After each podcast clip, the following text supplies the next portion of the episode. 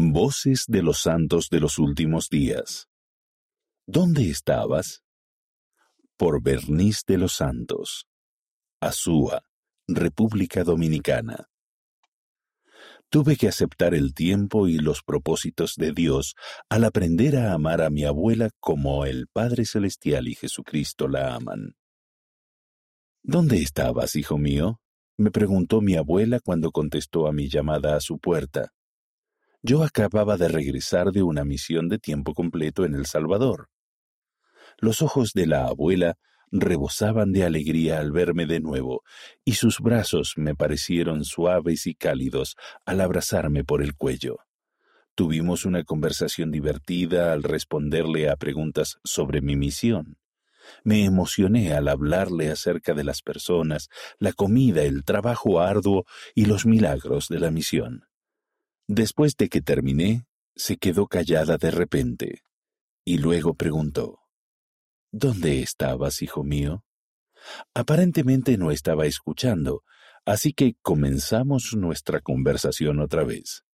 Apenas veinte minutos después, preguntó por tercera vez, ¿Dónde estabas, hijo mío?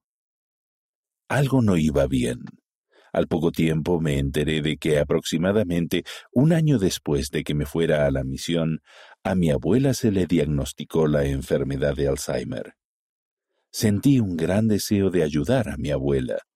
Durante dos años había predicado el amor que Dios siente por sus hijos y ahora tenía la oportunidad de vivir esas enseñanzas. Aunque sabía que sería difícil, me ofrecía mudarme con ella para poder ayudarla. Los primeros meses fueron los más difíciles. Al igual que en el campo misional, tener paciencia y controlar la frustración se convirtieron en un trabajo de tiempo completo. Y del mismo modo que en la misión, tuve que aceptar el tiempo y los propósitos de Dios al aprender a amar a mi abuela como el Padre Celestial y Jesucristo la aman. Vivir con la abuela a veces es como vivir con tres personas diferentes. En ocasiones ella no puede soportar tener a otra persona en la casa, y otras veces quiere mi cuidado y atención, y está feliz de no estar sola. A veces solamente puede pensar en cómo alimentar a su nieto que acaba de regresar de la misión. No hagas eso. Puede convertirse rápidamente en ¿Por qué no haces eso? Sin embargo, mi abuela ha sido una bendición extraordinaria para mí. Sé que todo lo que hace por mí, a pesar de su enfermedad, es porque me ama. Las palabras más dulces y sinceras de mi abuela brotan de ella cada vez que regreso a casa de clase o del trabajo.